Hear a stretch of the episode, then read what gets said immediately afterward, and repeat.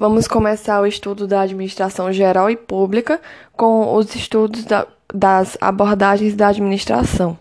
A primeira abordagem é a abordagem clássica, que dentro dela podemos encontrar a teoria da administração científica e teoria clássica da administração. A abordagem clássica teve origem com o crescimento acelerado e desorganizado das empresas Trata-se de a necessidade de uma, de uma ciência que substituísse o empirismo, onde o planejamento de produção a, houvesse planejamento de produção e redução de improviso. Havia também a necessidade de aumentar a eficiência e a competência das organizações, além de obter melhor rendimento em face da concorrência, evitar o desperdício de mão de obra sendo que aqui a noção de eficiência estava mais ligada a evitar desperdícios do que alinhar os melhores processos a um fim, que é o conceito de racionalidade que vai se desenvolver mais à frente. Aqui a noção era de evitar desperdício de mão de obra. Então, a primeira teoria dentro da abordagem clássica é a administração científica, idealizada por Taylor, Gantt, Gilbert Emerson e Ford. Eles visam a eficiência operacional, ou seja, as atenções estão voltadas ao nível operacional dos operários do daquela do, do chão de fábrica. A abordagem vai de baixo para cima, da análise para a síntese, do operário para o estratégico, da, do operário e das partes para o todo, para a organização toda. Nessa, nessa teoria, existe a a promoção da Organização Racional do Trabalho, ORT, com ênfase nas tarefas e na produtividade. Os, os idealizadores dessa teoria é, falaram sobre a necessidade de padronização das máquinas e das ferramentas, dos métodos e das rotinas. Também atribuíam prêmios de produção para incentivá-la, a produtividade. O homem era visto como homem-máquina, homem econômico. Observação: já, já se vislumbrava a relação do homem com a organização, mas o enfoque aqui era 100% econômico, incentivo na grana e não tanto na relação com o ambiente. A organização racional do trabalho dessa teoria tem como característica o estudo dos tempos e dos movimentos, qual o melhor movimento para martelar um prego, para atender determinada característica. Estudo da fadiga humana, até quando esse homem pode fazer esses movimentos repetitivamente com vistas à economia da mão de obra.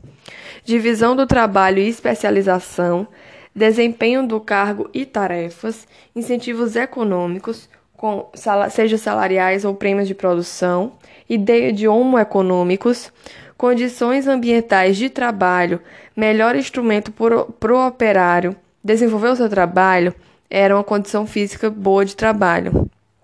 Padronização, supervisão funcional. Em conclusão, o comando e o controle era presente nessa teoria. O gerente deve pensar e mandar os trabalhadores e os trabalhadores devem obedecer e fazer de acordo com o plano existia uma única maneira certa de fazer as coisas, the best way. Era, os operários eram vistos como mão de obra e não como recursos humanos. A segurança e, havia segurança e não segurança. As empresas davam a sensação de estabilidade, dominando seus mercados. A segunda teoria, dentro da abordagem clássica, é a teoria clássica de Fayol ou Fail, desenvolvida pelo próprio Fayol por Monet, por Ulrich, Gulick e outros. Eles, eles tinham em vista aumentar a eficiência, melhorando a disposição dos órgãos componentes da empresa, ou seja, os seus departamentos. Aqui, a ênfase na anatomia, na estrutura e na fisiologia, funcionamento da organização. Há uma abordagem do topo para a base, do todo da organização para as partes e os operários, de cima para baixo. E aqui começa a surgir a ideia das funções administrativas, rotinas administrativas, no qual inicialmente com feio podemos é, remeter a elas como POC ao cubo, que no futuro, na teoria neoclássica, ia se transformar no PODC, que nós vamos ver mais para frente. Então, aqui as funções administrativas eram POC ao cubo. P de prever, tratava-se de visualizar mesmo o futuro, prevê-lo e tratar um programa e, e tratar um programa de ação. O, organização, constituiu o duplo organismo material e social da empresa. O primeiro C era de comandar, decorar que o conceito de comandar é dirigir e orientar pessoas. Coordenar, decorar que o conceito de coordenar é ligar, unir, harmonizar todos os esforços coletivos e controlar, que é certificar que tudo ocorra como as regras estabelecidas e as ordens dadas. Segundo Fayol, há 14 princípios gerais da administração. São eles: a divisão do trabalho, autoridade e responsabilidade, que é um equilíbrio entre o direito de comandar e o dever de obedecer às ordens, disciplina, unidade de comando e de direção, em que há a necessidade de um líder que todos obedeçam, um chefe centralizador. Por exemplo, aqui a estrutura matricial não seria concebida nessa teoria substituição dos interesses individuais aos gerais, remuneração do pessoal, centralização, cadeia escalar, ordem, equidade, estabilidade do pessoal, iniciativa, espírito de equipe, amplitude de controle. Em conclusão, a teoria clássica ainda Deve-se falar que ainda é uma das mais utilizadas pelos iniciantes da administração e constitui alicerces importantes para a gestão. Lembrar que é do topo para a base, da síntese para a análise. A segunda abordagem que nós vamos estudar é a abordagem humanística. Os aspectos de sua gênese veio com a experiência de Hal Thorne em 1927. Com o avanço da psicologia do trabalho, ou seja, psicologia organizacional, tem-se um viés de um homem mais social, com desejos, expectativas, com vontades. Nesse sentido, a preocupação com o ambiente de trabalho é responsável também pela produtividade. Aqui há ênfase nas pessoas. É uma visão antagônica com a visão do homem econômico lá da teoria científica.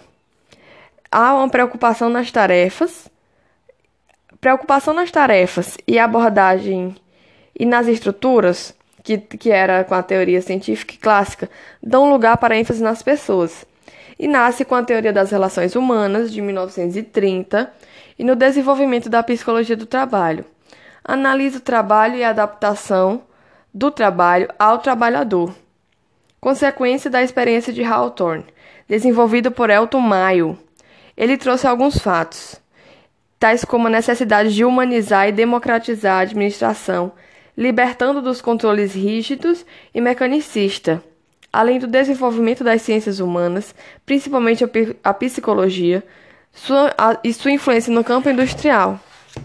As ideias de John Dewey, Kurt Lewin para o humanismo da, na administração também são presentes. As conclusões da experiência em si, foi, que foi realizada em 1927 pelo Conselho Nacional de Pesquisas dos Estados Unidos, em uma fábrica de Western Electric Company, uma fábrica da Western Electric Company, situada em Chicago, no bairro Hawthorne. A capacidade que foi que a capacidade é a capacidade social do trabalhador que determina o seu nível de competência e eficiência e não a sua capacidade de executar movimentos eficientes dentro do tempo estabelecido. Os trabalhadores não agem ou reagem isoladamente como indivíduos, mas como membros do grupo. Assim, pessoas são motivadas pela necessidade de reconhecimento. Aquele grupo que tinha, que eles que percebia que tinha alguém se importando, trabalhava melhor.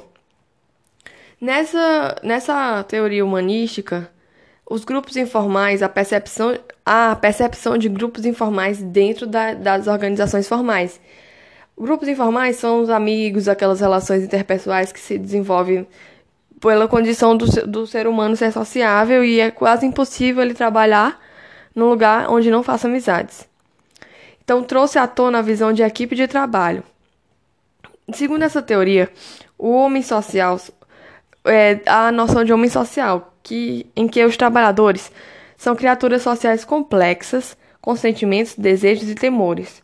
E as pessoas são motivadas por necessidades humanas e alcançam sua satisfação por meio de grupos sociais que interagem. O comportamento dos grupos sociais é influenciado pelo estilo de supervisão e liderança, e os níveis de produção são controlados informalmente pelas normas do grupo. Devemos notar que, em relação à organização, quando temos a organização formal, tem a empresa com sua organização formal, com suas regras e regulamentos dentro de uma, uma lógica. Mas na organização informal, não. As relações de amizade não têm uma representação gráfica e são formadas pelas tradições e pelas condutas sociais e é 100% espontâneo. Lembrar que na COPESE, ainda que não muito compreendido por mim, porém esclarecido pelo professor Marco Ferrari, ela deu como verdadeira que as estruturas informais presentes na organização podem proporcionar maior rapidez no processo decisório. Quando, por exemplo, eu e uma amiga trabalham no mesmo lugar e nós conversamos sobre o trabalho fora do ambiente de trabalho e isso facilita um processo decisório que seria possível. E também que não é, não é fácil o controle nas estruturas informais da organização. Claro, se existem duas pessoas sendo amigas, como é que o supervisor vai formalmente influenciar no controle daquilo que é discutido ou conversado entre elas. Organiza na, na organização informal, há uma relação de coesão ou de antagonismo, ou há simpatia ou antipatia. O status e a posição social é levado em conta. Há a possibilidade de oposição à organização formal, ou seja, os amigos lá conversam, não precisam ser amigos, mas podem ser é, simpatizantes um com o outro, conversam que a organização formal está ruim, então tem uma possibilidade de eles se organizarem em oposição à organização. Padrões de oposição à organização formal. Obedece a padrão, padrões de comportamento social. Então, as relações da organização informal vai com base no comportamento social e não por causa de regras da empresa. Também, padrões de oposição à organização. Também tem padrões de relações e atitudes. E as mudanças de níveis e alterações dos grupos informais.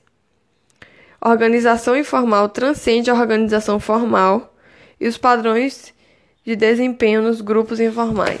Eu não sei como tá só isso aí mesmo no meu caderno, não tá desdobrado esses, essas características. Em conclusão, a teoria humanística, apesar das críticas, a visão ingênua e romântica do indivíduo é, é, é inegável a herança em dois aspectos. A equação humana, que é o sucesso das organiza que o sucesso das organizações dependem diretamente das pessoas, e um novo papel do administrador, que deve saber se comunicar, liderar, motivar e conduzir pessoas. O gerente autocrático e impositivo deve dar lugar a um líder comprometido com sua equipe. Abordagem neoclássica. No início dos anos 1950, a teoria neoclássica nasce representando uma remodelação da teoria clássica, colocando um novo figurino dentro das novas concepções trazidas pelas mudanças e teorias anteriores. POC 3 Alcoba, que já falamos, lá no prever, organizar, comandar, coordenar, e controlar dá lugar ao PODC, que é planejar, organizar, dirigir e controlar, certo? E os fundamentos da teoria neoclássica é que ela é uma teoria contemporânea. A administração é um processo operacional composto por funções como planejamento, organização, direção e controle, também conhecida como rotinas administrativas. A administração deve se apoiar em princípios basilares, já que envolve diversas situações. Os princípios devem ser universais. A cultura e o universo físico interferem no meio ambiente e afeta a administração. O processo administrativo, que, que anteriormente na teoria clássica era mais fechado, passa a ser mais aberto, prepositivo, influencia no comportamento das pessoas e a visão também.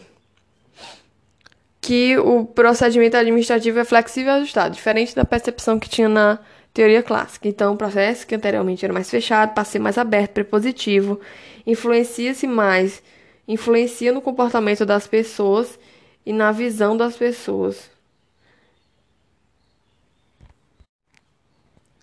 Aliás, prepositivo influência no comportamento das pessoas e também tem a visão de que o processo administrativo é flexível e ajustável. Tem como características ênfase na prática da administração, reafirmação das, dos postulados clássicos, tais como elementos de autoridade, de divisão de trabalho, de responsabilidade, de foco nas, nas equipes, incentivo à produtividade, ênfase nos objetivos e resultados, ecletismo, oriundo de teorias diversas nos conceitos,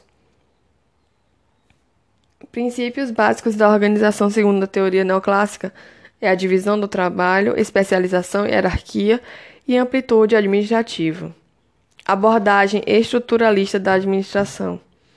A abordagem estruturalista da administração tem a teoria da burocracia e a teoria estruturalista como suas representantes. Na teoria da burocracia, há ênfase na estrutura, e a teoria da estruturalista tem ênfase na estrutura, nas pessoas e no ambiente, e aproxima-se bastante na teoria das, da abordagem humanística e na teoria das relações humanas. Essa teoria estruturalista. Então, a partir da década de 40, nós tínhamos a teoria clássica com seu mecanismo, com sua preocupação com o mecanismo e com a organização, e a teoria das relações humanas, que era o romantismo ingênuo do pensamento das, é, sobre as pessoas. As críticas a essas duas correntes revelavam a falta de uma sólida teoria e abrangente que servisse de orientação para o administrador. O que é negativo na burocracia, na verdade, são suas disfunções e não, sua, não as benesses que ela trouxe. Teoria da burocracia tem como pai Max Weber e é muitas vezes chamada de teoria weberiana. Para a burocracia, a organização alcançaria a eficiência quando explicasse nos mínimos detalhes como as coisas deveriam ser feitas. A burocracia não é algo negativo. O seu excesso ou disfunções que é negativo. A burocracia é a organização eficiente por, efici por excelência. Há um caráter formal das normas e regulamentos, caráter formal das comunicações, caráter racional e divisão do trabalho. Racional é obter o melhor caminho para determinado objetivo. Há impessoalidade nas relações, hierarquia de autoridade, rotinas e procedimentos padronizados, competência técnica e meritocracia, especialização da administração, profissionalização dos participantes, completa previsibilidade do comportamento. A lógica da teoria da burocracia é que ela é baseada no caráter formal, de, com rotinas e procedimentos pré-definidos, impessoalidade, profissionalização e divisão do trabalho, a consequência disso é a previsibilidade do comportamento humano e padronização de desempenho dos participantes, tendo como objetivo a máxima eficiência da organização. As disfunções da teoria da burocracia são a internalização das regras e apego aos procedimentos, o excesso de formalismo e de papelório, resistência às mudanças, despersonalização do relacionamento, categorização como base do procedimento decisório, superconformidade às rotinas e aos procedimentos, exibição de sinais de autoridades, dificuldades no atendimento. Extirpa a criatividade e a inovação, centralização no topo da administração. O líder acaba tendo um poder decisório único, absolutamente centralizado e distanciado dos fatos. Os procedimentos dão muito, muito, são muito apegados às regras e não aos objetivos. Teoria estruturalista e sua gênese. Em que pese a teoria das relações humanas ter avançado, ela simplesmente critica as, as anteriores, não proporciona, não proporciona bases adequadas para uma nova teoria. Nesse sentido, a teoria estruturalista é um desdobramento da teoria da burocracia e, uma, e tem uma aproximação à teoria das relações humanas. Para eles, o todo é maior do que a soma das partes, e a sinergia e a cooperação de todos do grupo geram um valor a mais do que a simples soma das individualidades, e que a organização é composta por pessoas, recursos e processos. Conforme a teoria a estruturalista, a sociedade, na sociedade existe uma sociedade de organizações. Sociedade seria o conjunto de organizações, seja escola, igreja, empresa, família. As organizações são um conjunto de membros de, com papéis, ou seja, na escola determinada é, pessoa é o professor, em casa ele é o pai, em outra escola é o diretor e assim por diante. Nesse sentido, o mesmo indivíduo faz parte de diferentes organizações e tem diferentes papéis. É o conceito de homem organizacional, flexível em vários papéis. Homem social que participa simultaneamente de várias organizações. Tem como característica a flexibilidade, tolerância às frustrações, capacidade de adiar recompensas e poder compensar o trabalho em detrimento de suas é, expectativas, né? permanente desejo de realização. Abordagem, nessa teoria, é uma abordagem múltipla. Tanto a organização formal quanto a informal importam, tanto recompensas salariais e materiais quanto as sociais e simbólicas geram mudanças de comportamento. Todos os diferentes níveis hierárquicos são importantes numa organização. Todas as diferentes organizações têm seu papel na sociedade e as análises intraorganizacionais e interorganizacionais são fundamentais. Em conclusão, a conciliação dos conceitos clássicos e humanísticos, uma visão crítica do modelo burocrático e a ampliação das abordagens de, de organização. Todas essas heranças representam um avanço rumo à abordagem sistêmica e uma evolução no entendimento para a teoria da administração. Abordagem comportamental na abordagem comportamental, o papel do homem pode ser ou não protagonizado.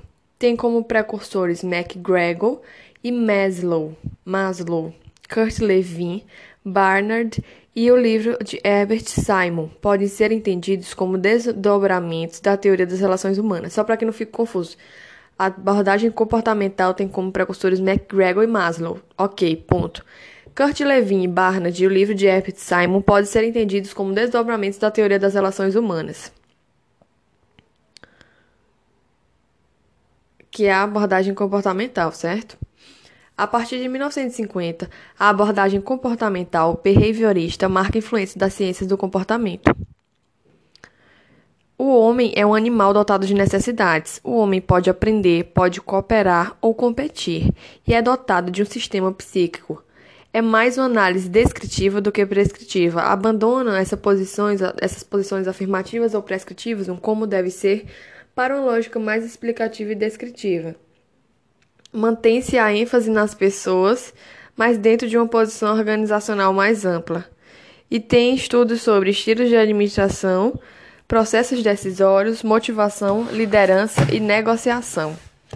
Há uma evolução do entendimento do indivíduo Vamos observar, na teoria clássica, que nós já falamos, há incentivos financeiros e condições adequadas de trabalho como motivo para a elevação da produtividade. É uma posição simplista e mecanicista. Na teoria dos recursos humanos, acredito eu que é da teoria humanística, os objetivos pessoais precisam ser identificados para obter eficiência, sendo, portanto, a posição limitada. Já aqui na teoria comportamental, os participantes percebem e agem racionalmente para sua participação ou não da organização. Eles decidem abrir mão ou não da organização. E os desdobramentos dessa teoria é a de que é possível a integração das necessidades individuais de autoexpressão com os requisitos de uma organização. As organizações que apresentem um alto grau de integração entre os objetivos individuais e organizacionais são mais produtivas. Em vez de reprimir o desenvolvimento e o potencial do indivíduo, as organizações podem contribuir para melhor, sua melhor aplicação. Abordagem sistêmica. Na década de 50, muito rica em teorias, o biólogo alemão Ludwig von Bertalanffy coordena um estudo interdisciplinar para transcender os problemas de cada ciência e proporcionar princípios gerais. Eh, hashtag empresa organismo. Nasce a teoria geral dos sistemas, que tem princípios totalizantes, expansionistas, sistêmicos, e ela é integrada e, e um pensamento sintético. Expansionista quer dizer que o desempenho de um sistema menor depende de como ele se relaciona com um todo maior que o envolve e do qual faz parte. Pensamento sintético quer dizer que estamos coordenados com as, com as demais variáveis por fazer parte de um sistema maior. Nós trocamos e fazemos parte de um todo. É um fenômeno visto como parte de um sistema maior e é explicado em termos do papel que desempenha nesse sistema maior. Juntar as coisas e não e não separá-las. É um entendimento teleológico. A lógica sistêmica procura entender a interrelação entre diversas variáveis de um campo de forças que atuam entre si. O todo é diferente de cada uma de suas partes. Tem como características sistemas dentro de sistemas, e que os sistemas são abertos e que as funções de um sistema, de um sistema dependem de sua estrutura. Dentro dessa teoria tem a noção de propósito mais globalismo é igual a sistema. O propósito é o objetivo. Todo sistema tem algum objetivo que define um arranjo para alcançar essa finalidade. E globalismo, o sistema sempre reagirá globalmente, todas as partes e outros sistemas, a qualquer alteração feita em uma das partes. Hoje, é justamente o ajustamento é contínuo. Sistema aberto. O sistema aberto está em constante interação dual com o ambiente. O sistema aberto tem capacidade de crescimento, mudança, adaptação ao ambiente e até autor de reprodu e é até autor-reprodução sobre certas condições. É contingência do sistema aberto competir com outros sistemas e é muito adaptável. Abordagem contingencial. Teoria dos sistemas abertos. Não se alcança eficácia organizacional seguindo seguindo um modelo exclusivo, ou seja, não há fórmula única e melhor para alcançar objetivos organizacionais. Não há nada absoluto, tudo é relativo, tudo depende. Depende de quê? Ambiente, mapeamento ambiental, seleção ambiental, percepção ambiental, consonância e dissonância, desdobramentos do ambiente, tecnologia. Conclusão. A variável tecnologia passa a assumir um importante papel na sociedade e nas organizações. Aqui há foco em novos modelos organizacionais mais flexíveis, ajustáveis e orgânicos, como estrutura matricial, em redes e equipes. O modelo de homem complexo, social mais econômico mais organizacional. Não há um modelo melhor que o outro. As organizações são sistemas abertos que necessitam de cuidados, de administração e de tratamentos adequados ao tipo de atividade que a organização desempenhe e ao ambiente em que esta se encontre. Então é muito semelhante, né, à abordagem sistêmica, porque a sistêmica ela fo foca mais nisso tudo todo, que tudo está interligado a um todo. Já a abordagem contingencial foca mais na necessidade de um sistema aberto, de, de, de necessidade de flexibilização em relação à tecnologia e tudo mais. Para diferenciar bem, ó, essa teoria é, ambas as teorias sistêmica e contingência são focadas no ambiente. Só que a teoria sistêmica faz análise ambiental em uma abordagem de sistema. Já a teoria da contingência é também conhecida como administração da tecnologia, em que o imperativo tecnológico é, é bastante importante nessa abordagem.